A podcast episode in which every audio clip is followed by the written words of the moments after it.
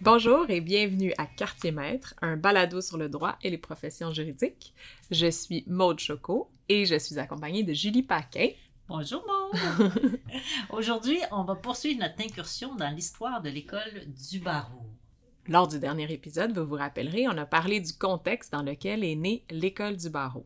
Dans le fond, on se rappellera que les facs voulaient s'émanciper, le barreau, de son côté, voulait contrôler la formation, ou en tout cas essayer de garder le contrôle sur la formation, et donc il a décidé d'en rapatrier une partie, et pour ça, ben, il a créé sa propre école de formation, et c'est ce qui est devenu l'école du barreau.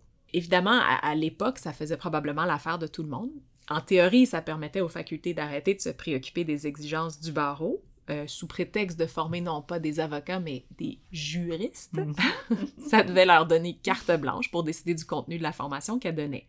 Puis en même temps, pour le barreau, ça lui permettait de contrôler la qualité de la formation professionnelle reçue avant l'admission à l'ordre. Mhm. Mais ça, tu l'as bien dit, c'est en théorie, parce qu'en pratique, cette nouvelle division des tâches, bien, elle va amener son propre lot de difficultés. En fait, on essaie de créer une espèce de cloison là, mhm. entre les facultés et le côté professionnel de la formation mais avec une grande majorité d'étudiants en droit qui se destinent à être avocats, ben, c'est assez difficile et tant du côté des facs que du côté du barreau, de faire abstraction de ce qui se passe de l'autre côté de la clôture, si on peut hmm. dire. La, division des tâches, former des juristes versus former des avocats, c'est pas si évident à conceptualiser ni à réaliser en pratique.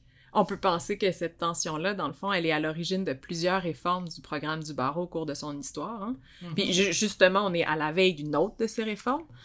Alors, on peut se demander si on verra un changement de direction ou bien si l'histoire va pas plutôt se répéter sous un nouvel aspect.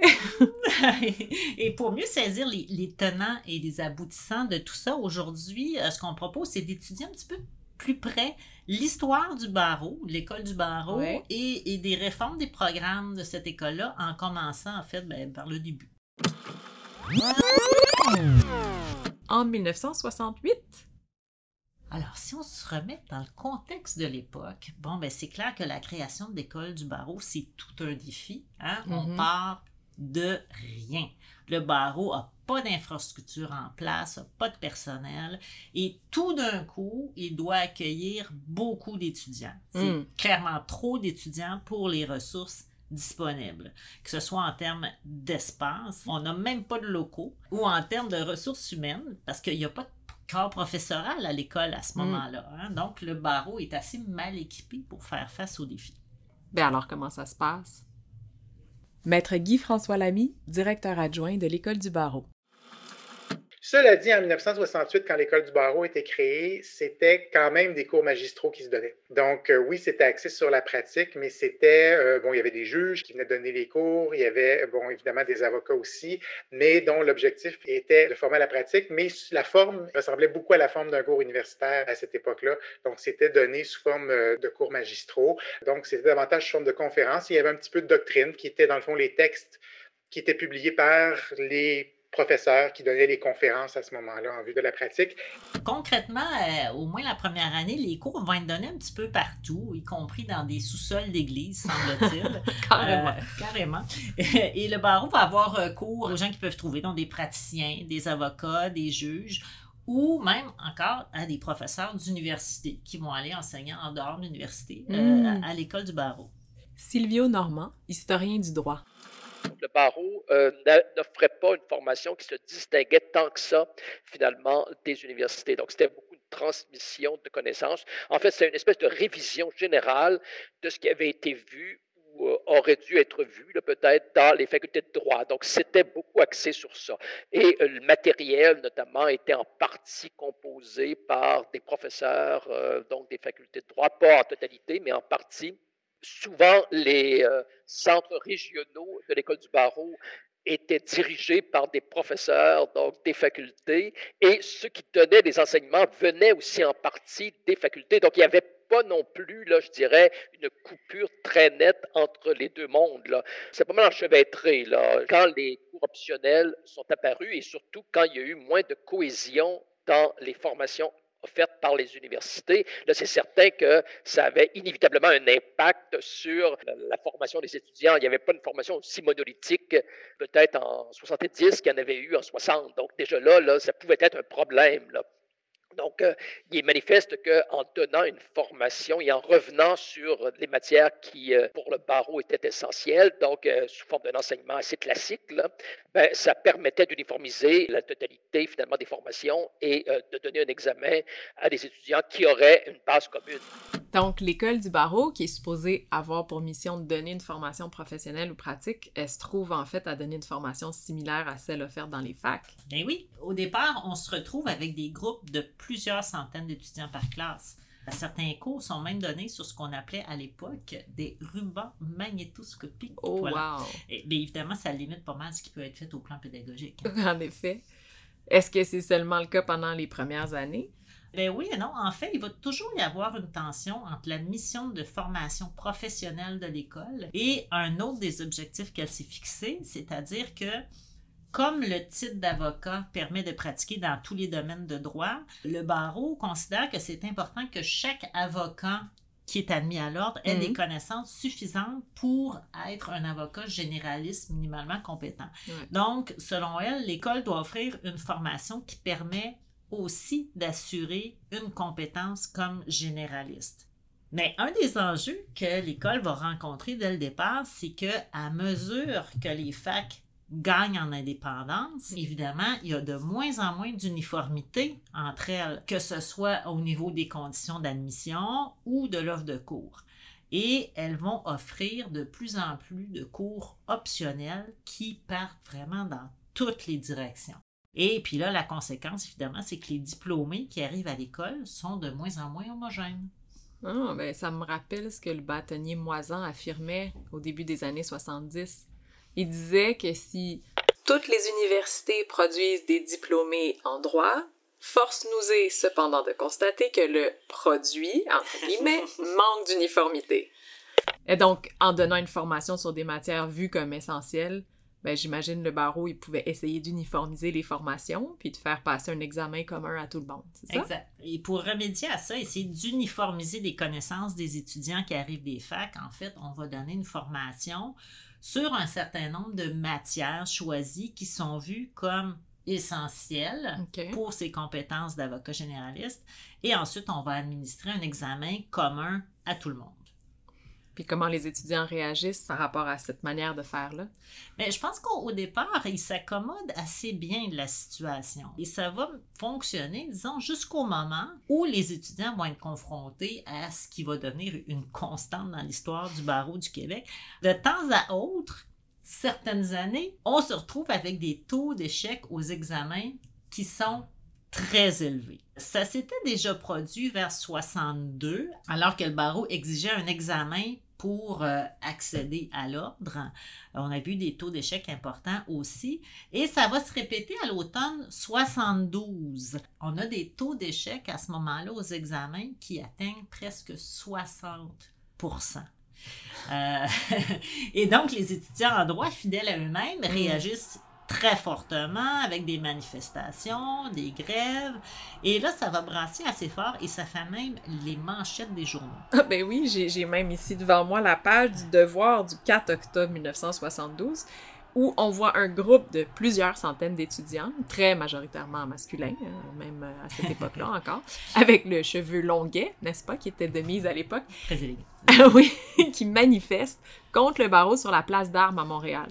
Le journaliste, il indique avoir noté parmi les manifestants, et je cite, une impatience à peine contenue contre les pouvoirs jugés excessifs de cette corporation professionnelle qu'est le barreau. Puis dans la presse, il y a un autre article, on lit que les étudiants concluent donc que l'examen du barreau, processus antipédagogique, n'évalue aucunement la compétence des candidats, mais a pour seul but de restreindre indûment, sous couvert de l'intérêt public, l'accès à la profession quand je lis ça, ben, j'ai comme euh, une impression de déjà entendu, là, je dois dire. Disons que tu as assez raison. Hein. On voit déjà à cette époque-là les positionnements des différents acteurs, positionnements qui vont pas vraiment changer dans les 50 années Mm. qui vont suivre. Du côté des étudiants, on va avoir tendance à voir les échecs au barreau comme faisant partie d'une stratégie du barreau pour limiter l'accès à la profession. Le problème, c'est le barreau! du côté du barreau, on va plutôt avoir tendance à blâmer les facultés et ou les étudiants eux-mêmes. Les facs produisent des étudiants hétérogènes et les étudiants, eux, choisissent des cours attirants et ou faciles au lieu de cours utiles pour les avocats. Ah, ah, ah. Et les facultés de droit, ben, quant à elles, elles défendent la formation qu'elles donnent et disent en quelque sorte que ce qui se passe au barreau, ben, c'est pas vraiment leur problème. Nous, euh, on forme des juristes, pas des avocats. N'empêche que le gouvernement va non seulement nommer un médiateur dans l'affaire, mais profiter de l'occasion pour créer une commission d'enquête carrément qui va être présidée par le juge Guérin. Quand même, hein, ça va loin. Puis ça s'est réglé? Dans les médias, la médiation va permettre aux étudiants et aux barreaux d'arriver à une entente concernant les examens de cette année-là. À plus long terme, la commission va produire un rapport d'enquête, ça va être en 73, Mhm. sur la formation en droit. Rapport d'enquête qui demeure étonnamment d'actualité aujourd'hui. Ah ben, ça vaut la peine d'en lire un extrait alors. Bon, il faut pas perdre de vue, d'ailleurs, qu'une faculté de droit n'a pas pour seule vocation de répondre aux exigences du barreau de par le passé, et encore plus aujourd'hui, elle a donné à la société d'éminents politiques, diplomates, administrateurs, éducateurs, journalistes et que sais-je encore. D'autre part, il est élémentaire de se rappeler, et nous y reviendrons, que la majorité des étudiants en droit se destinent à l'exercice de la profession. Il s'agit de trouver un équilibre entre les connaissances concrètes du droit et d'autre part la formation de l'esprit et la véritable culture juridique. Une chose à retenir du rapport de la commission Guérin, en fait, c'est que le barreau devrait se concentrer sur la formation professionnelle, mais il peut le faire seulement dans la mesure où les facultés font leur travail d'assurer une formation dite bon, théorique qui garantit vraiment un espèce de tronc commun de connaissances acquises par tous les étudiants. Et c'est pour ça que la commission elle est assez sévère envers les facultés parce qu'elle considère en fait que leur quête d'autonomie s'est faite au détriment des étudiants. Et euh, le commissaire va même dire il faut absolument pas que ce problème d'autonomie se résolve sur le dos des étudiants comme cela s'est fait jusqu'à maintenant. Et donc, la conclusion, c'est que oui, les cours à option, c'est important, mais il faut d'abord que ces cours-là s'assoient sur un profil obligatoire qui comporterait tout ce que tout juriste doit Mhm. savoir. Donc, il recommande la création d'un profil obligatoire dans tous les programmes de droit, profil qui devrait constituer au maximum les deux tiers des programmes.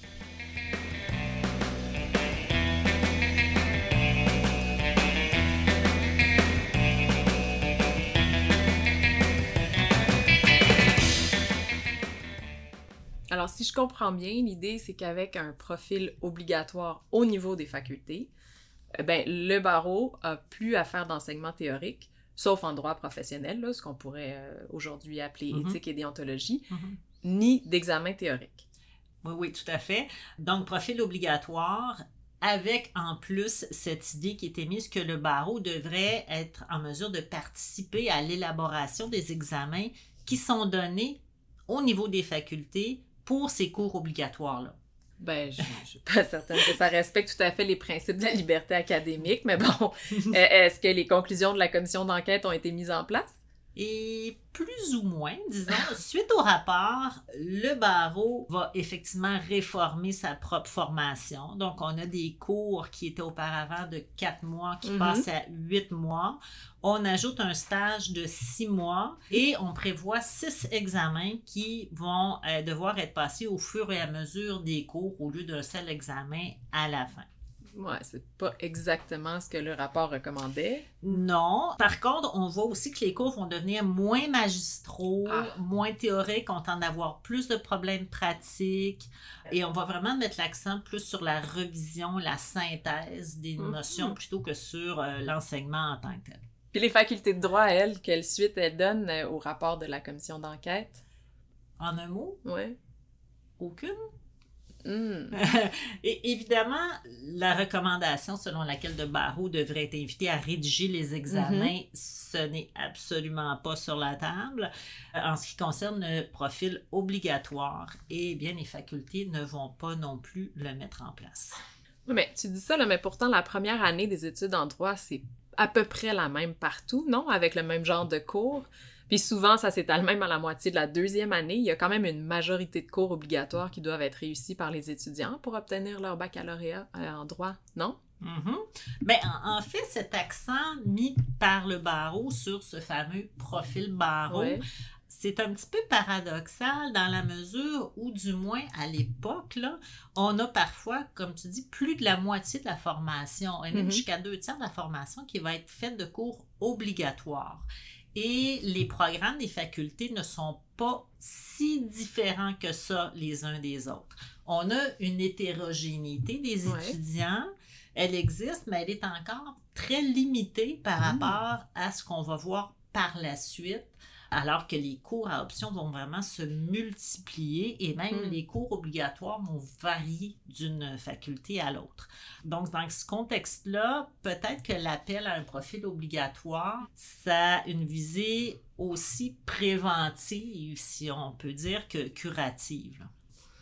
Ben, alors, si on résume, on est au milieu des années 70, là. l'école du barreau, elle vient de subir une réforme Mhm. qui vise à axer sa formation davantage sur la pratique, notamment par de l'enseignement orienté vers des problèmes pratiques et un stage. Mhm. mais les examens demeurent. Puis la théorie aussi, même si elle vise plutôt une révision et une synthèse de ce qui est censé avoir déjà été vu à l'université. Puis quant aux facultés de droit, elles, elles continuent à faire leur tête. C'est, en gros, c'est ça? Euh, oui, Euh, c'est pas mal ça, mais attention, d'autres bouleversements s'en viennent. OK. Mhm. Parce qu'à la même époque que la commission Guérin, il y a autre chose qui se passe et qui vient brasser les cartes. Et c'est la création en 73, donc la même année, de l'Office des professions du Québec. Cet office-là, il est créé dans un contexte où le système professionnel québécois est complètement désordonné et le rôle de l'Office, c'est de mettre de l'ordre et de venir superviser les ordres professionnels notamment pour s'assurer qu'ils agissent dans l'intérêt public et non pas Ouais. dans l'intérêt des professionnels eux-mêmes. Parce que jusque-là, les ordres professionnels sont pas encadrés? Pas vraiment et pas de manière uniforme. hein. On a Ah. des lois adoptées euh, ad hoc à droite et à Mhm. gauche, mais on n'a pas de système intégré en tant que tel. Et là, on réalise la nécessité de créer cet organisme-là qui va venir chapeauter l'ensemble des ordres. Et une des composantes du rôle de l'Office, ça va être de faire des recommandations au gouvernement sur la formation des professionnels. Et ce qui est clair euh, dès le début, au, au fin du sujet du jour, c'est la position de l'Office face à ce qu'on appelle les conditions supplémentaires que certains ordres imposent avant de permettre à une personne de devenir membre de l'ordre. Comme euh, les examens administrés par l'école du barreau. Exactement, exactement. Donc, les examens, mais aussi tous les cours et les stages qui seraient faits après l'obtention du diplôme universitaire. J'ai discuté de la question avec Maître André Gariepi, qui est Mhm. commissaire à l'admission aux professions et qui connaît euh, le système professionnel comme le fond de sa poche. Et c'est très clair, l'Office a de tout temps été très suspicieux, à tout le moins à l'égard de ces conditions supplémentaires imposées par les ordres. En gros, l'Office n'en veut pas. On l'écoute. Et c'est pour ça que les conditions supplémentaires, la grande mode, c'est d'avoir des examens. Tout le monde veut des examens. Et l'Office des professions euh, tirait à vue. Dès que quelqu'un avait un examen qui s'en venait, il tirait comme un pigeon. Parce Ah que non, pas d'examen. C'est quoi cette affaire-là? Faites confiance à votre établissement d'enseignement. Vous avez un comité de la formation. Donc, euh, faites confiance à ce que l'usine produit. Ils n'aimeront pas ça, là. Mais faites confiance à ce que l'usine produit. Ne testez pas le produit après l'usine. Alors, euh, vous êtes supposé de bien paramétrer ça et de vous entendre, et donc, vous n'avez pas besoin de passer un examen après. Parce que euh, l'orientation publique, la, politique publique, l'orientation fondamentale du gouvernement dans le système professionnel, c'est qu'il faut le plus possible que tout soit intégré dans le programme. Et on demande l'ouverture des établissements d'enseignement pour intégrer des dimensions professionnelles à l'affaire. Ouf, pas certaine que ça a été bien reçu, ça. en effet. En fait, ça fait pas l'affaire ni des facs de droit, Mhm. ni du barreau. Du côté des facultés, si on applique la politique de l'Office, ça voudrait dire, en principe, que les facultés doivent rapatrier le volet de formation professionnelle Ouais. qui est donné par l'école du barreau. Et elles sont pas très chaudes à l'idée, disons. Euh, en 75, elles vont dire « Ah oui, finalement, on est prête à le faire, Mhm. mais il faudrait que le gouvernement augmente notre financement en conséquence. Laisse-moi deviner, ça s'est jamais fait. Les facultés ayant jamais reçu le financement en question. Surprise, surprise! Et du côté du barreau, il devait pas être vraiment plus content? Euh, non. Le barreau maintient sa position, lui, à l'effet qu'un diplôme de droit, ça ne suffit pas pour être admis à la pratique. C'est essentiel d'imposer un stage et un examen avant l'entrée dans la profession. Mais donc, les anciens ennemis deviennent alliés? Ben oui, dans la mesure où les deux ont intérêt à présenter ce- le partage des tâches comme Mhm. étant la meilleure option possible. Mais pour justifier l'existence de l'école du barreau, c'est évident que l'école va devoir se différencier plus clairement encore de l'université. Tout un défi, hein? Et la solution, c'est... Là-dessus, je vais laisser la parole à Maître Lamy, le directeur adjoint de l'école. On avait la critique de dire Ah, on repasse, on revoit ce qu'on avait à l'université. Donc, dans les années 1980, c'est là qu'est arrivée l'approche par compétence. Donc, le premier projet pilote à ce niveau-là, le projet pilote plutôt, a été euh, établi en 1987 et donc, euh, à ce moment-là, on a commencé à intégrer des cours sur les compétences qui sont la théorie de la cause, la recherche, la consultation, la négociation, la représentation. Puis il y a un autre volet qu'on appelait à ce moment-là les aspects financiers de la pratique et l'éthique. Donc, on ne parlait pas d'éthique et déontologie à ce moment-là, euh, mais on parlait des aspects financiers de la pratique, mais vous pouvez entendre dans les aspects financiers de la pratique tout l'aspect comptabilité, alors euh, les préoccupations par rapport au compte en fidéicommis, à la façon de tenir ses livres, etc. Donc, on avait un programme axé uniquement là-dessus. On avait à ce moment-là écarté le, le- le droit substantiel, on l'a mis, euh, on- on l'a mis de côté. Ben, c'est quand même un changement à 180 degrés. Changement pas évident à mettre en place euh, non plus parce que dans les faits, ce programme-là, centré 100% sur les habiletés, va avoir une durée de vie très courte. On parle de 87 à 92. Wow, seulement 50? Pourquoi aussi court que ça? Bon, en fait, le programme va être assez rapidement critiqué par à peu près tout le monde. Les avocats, même certains professeurs de l'école le trouvent vraiment trop facile, Mhm. trouvent que les diplômés ne sont pas compétents à la sortie. Et les étudiants, eux, ben, ils protestent encore, pourrait-on dire, contre, d'une part, le format des évaluations et surtout Mm. contre les taux d'échec à ces évaluations-là, taux d'échec qu'ils trouvent trop élevés et injustifiés. Je devine encore de nouvelles manifestations, protestations, lettres aux journaux. Exactement. Et cette fois-ci, il y a même un étudiant, Maître Paul Boyer, qui va aller jusqu'à poursuivre l'école du barreau. Wow! Et la cause va se rendre jusqu'en cours d'appel.